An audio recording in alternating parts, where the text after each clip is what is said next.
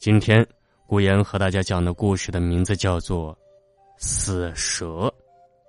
二十年前，在我们村子东头最前面有五间没有外粉刷的红砖平房，在当时农村呀还是比较显眼。房子里面住着一对结婚三四年的小夫妻，夫妻两个非常能干，他们从我们附近收购稻子碾成米，用一辆飞彩三轮车拉到山东去。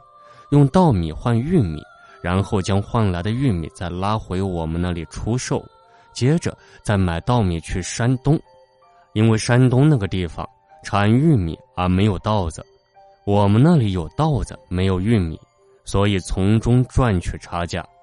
如果就这样发展下去呀，他们将是村中先富起来的那一部分人。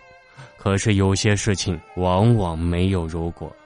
事情发生在一个夏天的晚上，天上下着小雨，夫妻两个又在我们附近收购了满满一三轮车的稻米，用塑料纸蒙起来，经过村子东头的一条古老的土路，慢慢的向村子里开来。到了家里的时候，已经暗了下来，夫妻俩将车子停在平房的门口，男人在小雨里检查了雨布，两口子就进入了平房里。由于累了一天，又加上下着雨，所以小两口都是又冷又饿，所以就忙着准备做饭吃。妻子问男人：“我们怎么吃？”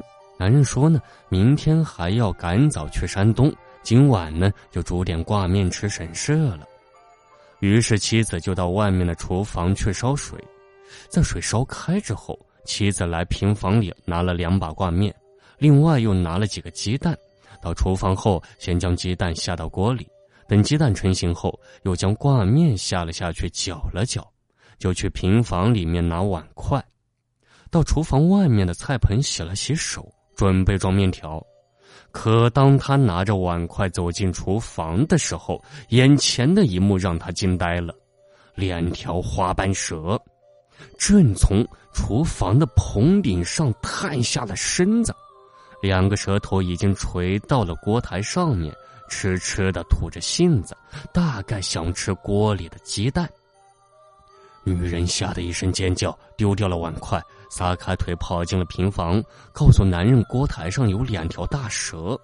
男人跑到房门口看了看，也吓得不轻，接着跑到外面拿了一把锄头。女人呢，又找到一把铁锨。男人用锄头把那条有胳膊粗的、将近两米长的大蛇头给砸扁，那条略小一点的想爬回屋檐去。他又从女人手里接过铁锨，对着他又是一阵的乱砍，最后那条也垂了下来。第二天早上，两口子出车的时候，顺便将两条蛇挑在车后面的横梁上，慢慢的向村口开去。一群上小学的孩子都跟在后面，像看猴一样的喊着跑着。在这群孩子中，有一个不起眼的男孩，就是当年的我。车子将两条花斑蛇拖到村口一个叫桥口的地方。男人下车，用一个木棍将两条蛇一条条挂在了桑树枝上，接着就开着三轮车，带着女人又踏上去山东的路。自从桑树有了两条不同寻常的死蛇之后，无论是放学还是上学，总有许多的孩子围着他们看一会儿。